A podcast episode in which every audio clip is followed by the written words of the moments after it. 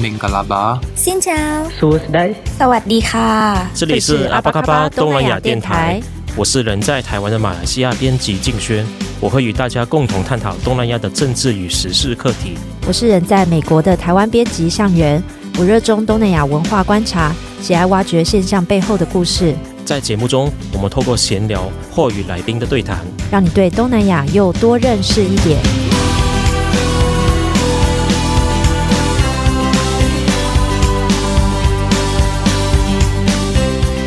阿峇卡巴，我是向元，九零后，年薪破七百万台币，曾在三十岁前担任东南亚最大电商副总，同时还是 Exchange 天使创投创办人。听到这个描述，很多听众或许已经知道今天来宾的身份，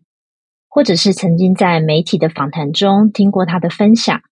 今天我访问的来宾是许全。他是字节跳动集团子公司印尼菲律宾的总经理。许权其实还有一个身份，他也是关键评论网的作者，曾分享过几篇关于印尼主题的文章。而在我认识他的这几年中，如今在印尼的许诠也曾驻拜过印度和泰国，而每次从他的脸书分享都可以看到很多有趣的内容，也让我一直想采访他。听听他这几年在东南亚走跳的所见所闻，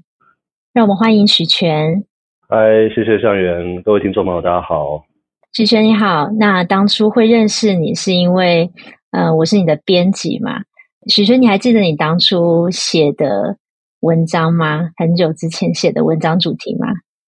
对，大概记得。对啊，许诠当时写了像是印尼的恐怖攻击，还有像是。印尼职场的观察，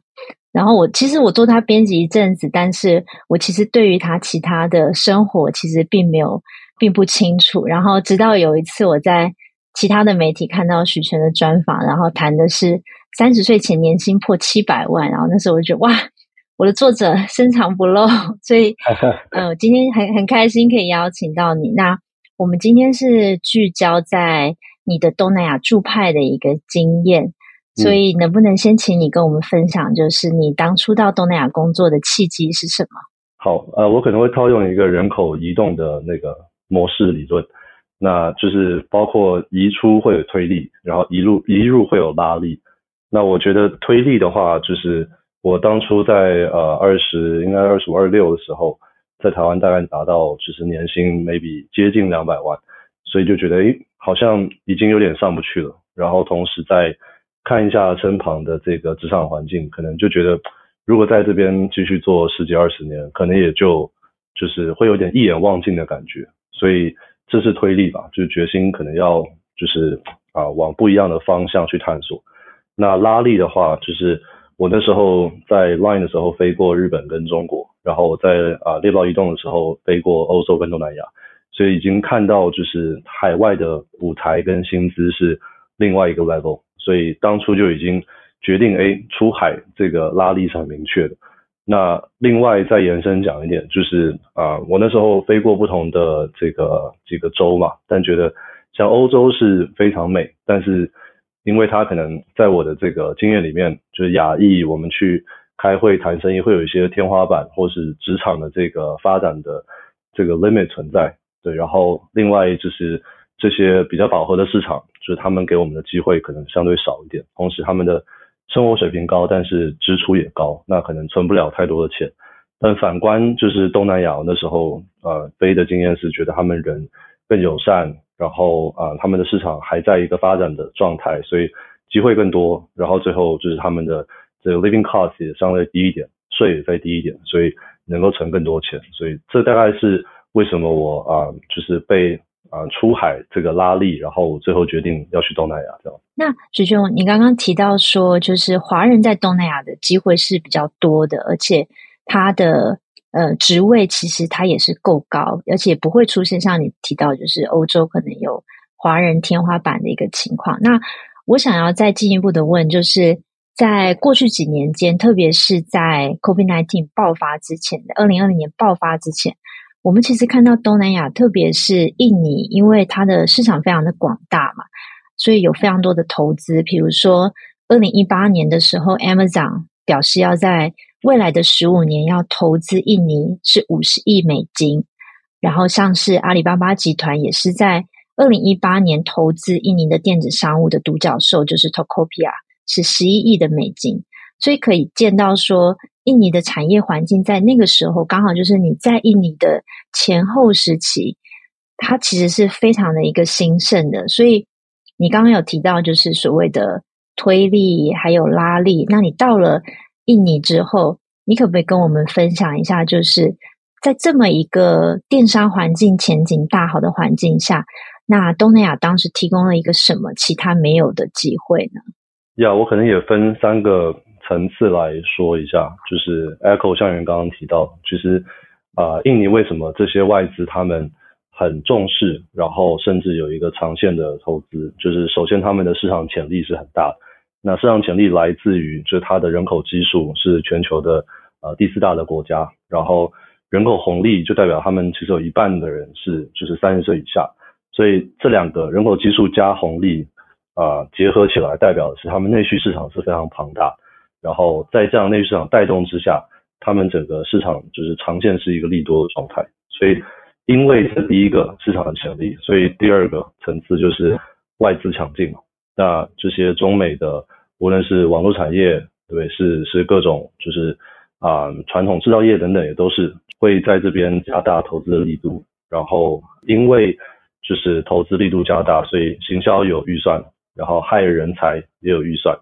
然后他们主要去复制已经在成熟市场，就是已经 run 的可以的这些商业模式过来。那在这样的啊、市场潜力跟外资强劲的背景之下，就是他们会需要更多的人才，这是第三个层次。那但是比较可惜就是啊、东南亚，尤其像我待的印尼，就是他们的人本地人才是相对就是还在一个。就是培养的阶段，就他们的教育、他们的这些产业的这个生态都还在形成，对，所以本地他们是没办法啊提供相应的人才。那再来是这些引进的外资呢，他们本国的这些精英其实也不一定愿意过来，因为像中美其实他们能够给到就是更高更高的这个薪水的天花板，然后他们在本国生活也比较舒服嘛，对，也不一定一定要来这种新兴市场去吃苦。那所以整体造成一个人才真空的一个状态，就是供不应求。那所以在这样就是又市场有潜力，然后外资又愿意给钱，但是又没有什么人才可以用的状况之下呢，就是我这种资质平庸的，在台湾训练有素的社畜，就可以在这边站到一个 maybe 好一点点的位置。所以我可能做一些类似的事情，但是我在这边可能啊舞台或者薪水都会再好一些。大概这是我觉得东南亚当时候所提供给我的这些机会。我觉得许诠你真的是谦虚了，你一定是有非常好的一个能力，才能够站在这个位置上面。那我这边想问你，就是如果说你提到的这，就是像印尼的市场潜力，还有包括有这么多的外资进来，那我我想再问一个比较像实际一点的问题，就是在呃工作环境上面，你跟在印尼工作的工作环境，像你。跟你之前不管是在台湾，或者是你有到飞到欧洲这样子的工作环境，有没有什么不同呢？啊，我觉得前面我提到印尼，就是让我感受到，对，包括东南亚，就是整体会再友善一点。就我觉得职场文化上面，就是啊软性的态度上面，就我觉得他们是在更谦和，然后更 easy going。对，那当然。就我个人是很很这种客气客气的这种人，所以我很我很喜欢这样的氛围。但是他也有一个就是啊、双面刃吧，就是在执行事情上面可能就会有点 lay back。但是就是一开始我可能也会觉得有一点有点冲突感，因为在台湾或是在华人文化，我们是比较这个奴性一点嘛，就是我们比较勤奋一些，所以在这边会觉得啊有点卡卡的。但是啊、我觉得。也是像向元说的，我飞过不同的国家，然后可以做一个对比嘛。那像我自己感受到，比如说欧洲或是大洋洲，什么澳洲、纽西兰这些，对 APEC 嘛，那这些地方他们也相对 lay back，但他们可能态度就会再 arrogant 一点。所以我反而比较之下觉得，诶，就是印尼、泰国，他们可能就是做事不一定做得很到位，但他们至少是知道自己哪里做不好，或者他们不会在那边就是啊，你要做不做拉倒这样子。对，所以我觉得这这个点我是倒是相对可以去接受。然后最后一个是啊、也因为他们就是相对 lay back，所以就是我觉得我们这样啊、台湾的背景在这边可能会还是有一些些稍微的优势，就是我们肯做事，同时我们能够去啊、兼容说，哎，这些大国总部他们可能更 aggressive，然后本地的公司可能更 lay back，我们可以做一个中间的平衡。那你们在你们公司的组成，就是比如说是有多少的 person 是本地人，然后有多少的是像是国外的工作人才到你们的公司，大概组成是怎么样子？基本上我自己个人的经历都是帮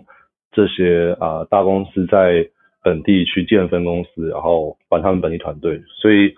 嗯，然后我都在网络产业那。我们的公司人数有从三十人到那种两百人，甚至六百人不等，就是我带过几个公司。那如果是一个一百人以下规模的，通常我们这种非本地的这种高管，可能就是一两个。所以大部分就是我的同事都是本地人啊、如果是到这种比较大的，像我之前带过电商的，就是他们重运营嘛，所以大概六百多人左右，那可能就是会有 maybe 十几二十个，就是不是讲本地语言的人。来这边做管理层，这样。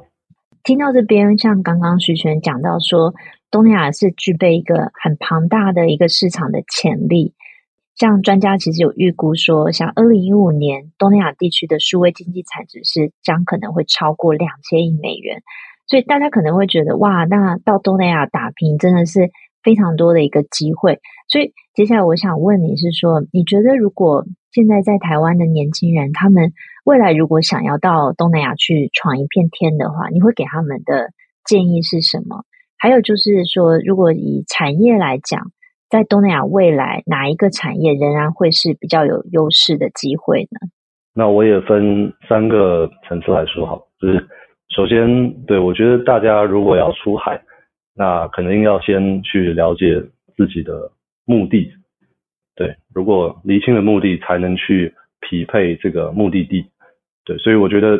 其实出海有很多选择，不一定东南亚嘛。那就是如果你出海的目的是想要看世界，想要体会一些很深的文化底蕴，对，那我觉得可能欧洲蛮适合，就很美。对，但是然后如果你想要就是去体验一些很前沿的技术，然后很强度、很高强度的竞争，那可能中美市场是很适合。对，但我自己的话，目的是就是想要存钱嘛，就是所以东南亚可能是我的目的地这样，所以我觉得大家可以先厘清啊、目的，再决定目的地，不用就是没看到谁好像在那边做得不错就就过去这样。然后第二个是啊、刚刚向你问到，如果要啊、来东南亚的话，有什么产业是有优势或是有机会啊、我觉得我自己在。的这个这个产业都是网络产业，所以我可能比较适合去讲这块，就说，嗯，我觉得整体网络产业还是相较啊、其他的传统产业，可能更适合年轻人一点，因为它还是一个相对新的产业嘛，然后它的这个呃就是结构，它的这个啊、know how 可能还没有完全的定型，所以就是年轻人都还蛮有这个上升的空间，然后不会被限缩住，就是在网络产业里面。那如果细分一点讲，哦，sorry，我再回来讲，就是呃，甚至在呃，比如说我我在一些大陆公司，我们还甚至有三十五岁危机的这种这个 rumor 嘛，或是这个这个现象存在，就是如果人超过三十五岁，可能在一些大网络公司就不一定就是能够待得久，或是要就是会会会有一些可能跟不上的状态，所以就是我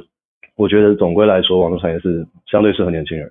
然后，如果细分来讲，就是过去可能大家这五到十年看到很多是 to C 方向，就是啊一些面向用户生活的这些服务跟题目，那就是在过去景气很好的状态之下，是有很多的啊资本投入，然后前景看好。但是大家看到这两三年，就是啊资本紧缩，然后很多的商模它如果不是马上赚到钱的，然后是所谓什么共享经济，最后再来 dominate，然后再来收割的。这样的模式很多是破掉的泡泡，就是大家已经看到，所以我会建议 To C 方向的网络的这种公司可能要慎选一下，但相对的 To B 这种呃比较啊、企业端的服务，比如说啊、SaaS，然后云啊这些，就它是一个常见网络整体产业会需要的东西，所以就是啊、我觉得这反而是就是接下来大家可以多去看、多去选择的，因为它是一个不会被取代的一件事情。好，这个是第二点。那第三点就是除了网络产业之外，就是我觉得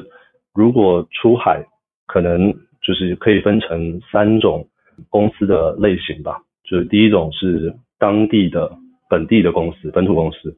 第二种是可能欧美这些啊西方的公司，right？然后第三种是可能讲中文的，就是台企、陆企这样。那我必须要很诚实的说，其实前两者就是第一种、第二种公司，他们不太会需要雇这个不会讲本地语言、不懂本国市场的外国人。所以，我们作为一个台湾长大的人，我们在前两种公司其实是没有什么优势的。老实说。剩下来就是台企、陆企，然后我觉得其实大家如果是第一次出海，呀，台企其实是一个非常好的一个选择，因为呀，比如说台湾有很多领先的啊、包括在制造业啊、像是纺织厂、橡胶厂在印尼很多，然后物流业这种航运的，就大家也知道，这是阳明国际的，所以我觉得这一些啊、台企外派是一个大家就是第一步踏出海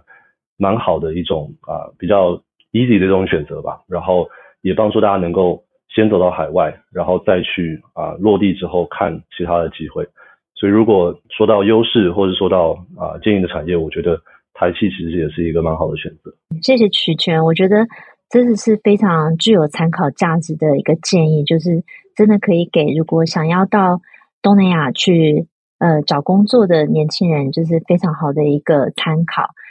因为你提到的是，比如说，呃，到东南亚去选产业，哪一个可能会是在以长线来讲，它是比较稳定？比如你刚刚说是 To B，就是上，那就是公司端的；那 To C 就是跟像是呃 Customer 那一端的，可能会比较需要慎选嘛。那你有提到这个部分。那如果说，比如说你在印尼工作，那对于一个台湾人要到印尼，可能会在先不谈工作的部分的话，在生活上面，你有没有什么建议呢？比如说，当然可能工作的时候你不一定要用到印尼话，但是你在生活上，比如说你会建议说，诶，可以学点印尼话，或者是是不是要先了解说，和印尼是有很多的穆斯林，那是不是有一些文化习俗上面的不同？这些要怎么去准备呢？我就从我个人的经验出发，就是每个人。观点可能不一样，我觉得，啊、我是很相信我们台湾大家的这个生长背景、教育水平，所以就台湾是一个其实蛮中西合璧的这样的一种思维吧，所以我觉得不担心大家出海就说，哎，可能去 offend 到就是啊、当地的文化，或者是对无法跟当地人去去相处的很融洽，所以我觉得我个人的经验是。不用特别去做太多的功课，但是当然就是大家要保持一个尊重的心态，来了之后去意识到，哎，可能跟我们本来的文化有什么样的差异，然后去去尝试入境随俗，对，然后再来是语言的部分，其实啊、我自己到现在的印尼语还是非常烂，就是只会指路啊，然后点菜，所以那当然我在公司 hire 都是会招会讲英语的，对，但是我自己也经历过，比如说在刚来的时候做 BD 拓展客户。老板也不体谅说，哎，就是可能当地的这些 partner 他们就不讲英语，对吧？那我我就必须要自己自掏腰包请翻译，然后跟着我一起去做。所以我觉得其实语言是一个是一个工具啦，就是大家可以看自己在的这个公司的状态，决定是否要去学，还是要请翻译，还是对，我觉得没有没有一个一定这样。最后一个部分，我想问你是。因为你，嗯，前面我们提到，不管是印尼的一个非常蓬勃发展的网络产业，还有你提到说给一些想要去东南亚找工作的一些建议，那我想要回到就是你在生活的面向，就是你当你在呃海外其实也是蛮多年了，那其实我们都在海外生活其实是蛮辛苦的。那你在印尼的这几年，你觉得是在哪一些部分可以是支持你可以继续在异乡继续打拼的一个动力呢？很好的问题，其实对我觉得很多的这样的知识性的媒体啊，或者是啊、嗯，对这些这些文章，大家都比较关注的是第一步怎么出海站稳脚跟。那我觉得像像人问到一个非常关键，就是第二步怎么样待得久。对，那我自己的经验就是，真的另一半是非常非常关键。就是很多我在啊、呃、海外认识的朋友，他们可能就过几年就回台湾，就是因为找不到另外一半。对，所以就是我自己的这个呵呵 我自己的故事，就是我我太太她愿意跟着我，就是去到印尼、印度、泰国，感谢她不嫌弃啦，所以让我如今还能够在海外继续生活。我觉得真的是感谢我太太。我觉得如果暂时没办法找到另外一半，那也有几个一两个比较实际的建议吧。就一个是，嗯，去建立一个支持的团体。对，比如像我们在印尼就是有四对台湾的夫妻，大家就相依为命。对，所以就是平常约吃饭啊，然后吐苦水啊，就是我觉得是一个很很像家人的感觉。对，然后啊，也是为什么就是我我当初成立 Exchange，然后有海外的分社。就是我们发现，哎，台湾人出海，其实就是如果有一些学长姐能够啊、告诉你，哎，怎么样出海站稳脚跟，然后落地之后怎么样一起生活，这个这个有一个情感的支持，就我觉得是很重要。所以欢迎大家，如果想出海，可以来 Exchange 看看，然后有一些就是讲座啊、分享一些知识，同时也有一些人可以互相帮忙。然后另外呢。啊、我自己是作为基督徒啊，就是我我们有成立一个小的叫无国界的祷告会，就是几十位我们都是台湾在海外打拼的人，然后散布在各国，包括啊、北美啊、土耳其啊、新加坡、澳洲啊各种，对，然后我们就啊、每每周会有一个时间一起来啊、分享自己的一些近况，然后祷啊、互相祷告。那大家因为虽然在不同国家啦，但是我们遇到的这些问题其实蛮相似的，比如说签证，啊、外国人要怎么融入当地，然后对不对？最近的景气压力，所以就是我觉得是一个很好的互相打气加油的氛围。那就是我们其实已经今年两年多了，所以中间虽然看到很多的困难，但是诶，现在回头看就是关关难过关关过，所以就是大家都更有信心能够去迎接未来的挑战。就我觉得就是建立这些知识团体是非常重要。然后我最后再延伸讲一个，我觉得印尼让我能够继续待下去蛮关键的，就是东南亚其实不同的国家就是在一个小小的区域里面嘛，所以就是我们其实呀周末很容易就可以直接飞去任何一个海岛，对，然后像印尼是万岛之国嘛，所以巴厘岛就是在印尼里面算是一个很普通的岛，其实我们真的是可以每周一岛这样的一个一个一个行程，所以大家如果是很爱。户外运动，然后很爱就是海岛上面耍飞或者是潜水、爬山的，都很欢迎来印尼。如果你在新加坡，其实也很容易飞。对，嗯，谢谢许权，很非常深入，你分享自己怎么度过这个异乡的生活，不管是你支持的另一半，或者是海外的这个祈祷团体，我觉得，我觉得这才是我们呃想要知道说一个海外高阶经理人你内心最真实的面貌。所以我相信。对很多不管是在海外，或者是未来要去海外工作的台湾人，我觉得这个部分其实是非常关键的一个一个参考。那你在印尼工作，然后你跟你的太太在那边，就是已经有这么多年，这个是想问说，这是一个你们会想长期待在那边，还是说就是一个阶段性的计划呢？嗯，这也是很 很好的问题。嗯，的确像校园说的。这算是一个阶段性的计划，就是当初我的出海目的就是想要存钱嘛，那啊、存钱也是会有一个目标在的，对，就是我们本来的想法就是一个三十五岁，然后存到比如说三千万的台币本金，那每年之后就可以拿着本金有可能四到五趴的年化，就可以有大概一百多万的生活费，就是这是我们本来的一个想法了，然后那当然他生活的水平也不会到特别高。但也勉强的过去，对，所以就是我们这个阶段性目标应该是快要达到了，所以就是我们也在思考可能下一步这样子。那啊、我自己目前的想法就是啊、首先我觉得人生就是只有一次嘛，所以就是为什么要坐办公室坐到 六十五岁呢？是不是有一些更有意义的事情？对我来讲更有意义的事情嘛去做，比如说要加入一些公益组织，或者是我作为基督徒加入福音团体、福音组织这样去传福音。对，然后啊、所以这是我目前在探索的一个方向。然后我可能会去念神学院这样。然后生活形态的部分，就是我啊、目前我们夫妻的共识也是可能啊、如果未来就是有半年时间，可以每年半年在台湾陪家人，然后另外半年能够找另外一个国家去长常住或深度的旅游这样。换一些不同的 lifestyle 体验看看，就是让人生可以有一些更丰富的这个经验吧。这大概是我们目前的一些想法，但是也是有可能痴人说梦，也不知道做不做到。对，啊，谢谢你的分享，这是第一次听到，就是你下一个阶段，好像之前在其他的媒体或者你自己分享比较少听到这一块这个分享。对，谢谢你。嗯，再回到印尼，因为毕竟你在印尼。待了这么久，然后你公司也处理非常多的业务啊，就是你认识的印尼，跟你如果回到台湾，然后我想到的是说，可能你的台湾朋友他们对于印尼的印象，可能是说，哦，台湾有快要三十万的移工朋友，你有没有想过说，就是呃，要怎么去跟你的朋友，或者说你想要让更多的人去认识这个国家呢？嗯。其实我过去从 Exchange 这个社群吧，就是啊、我们一直在致力去做的其中一件事情，就是啊、应该说 Exchange 整体的这个宗旨就是去扩大台湾网络圈人才在全球的影响力。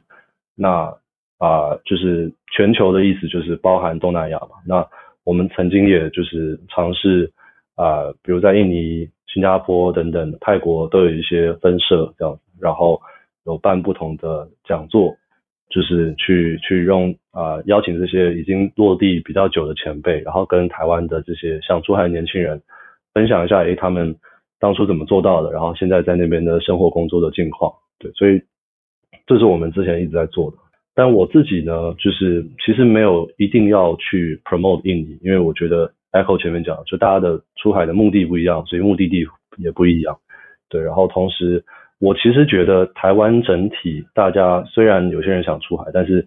东南亚或甚至是印尼，一直都还是不是大家首选。就是我觉得可能台湾我们的教育背景或者是受到的文化影响吧，就是还是会更憧憬欧美。所以呀，我觉得也不强求，就是真的是慢慢让大家知道，嗯，就是欧美跟东南亚的一些差别，然后越来越多人出去回来，告诉大家真实的情况，那让大家自己做选择。我觉得不用强求。对。徐璇刚刚讲的就是 Exchange 这个组织，它是一个非营利组织，也是一个创投组织。所以，如果有对于在海外工作的经验，大家如果有兴趣的话，可以去看看 Exchange 上面的一些资讯。那今天就真的非常感谢许权来到阿巴卡巴。那今天我们是从呃许权他是一个高阶管理人的一个角度，带我们去认识印尼以及东南亚正在的一些产业的一些变化。还有他们一些欣欣向荣的一些发展，那很希望这一集可以带你认识到东南亚的一个不同的产业的面貌。那我们在这边也祝福徐权可以早日达到你设定的目标，然后未来去从事你一直想去实践的事情。那今天就非常谢谢你的分享，谢谢香元，谢谢各位听众朋友，拜拜。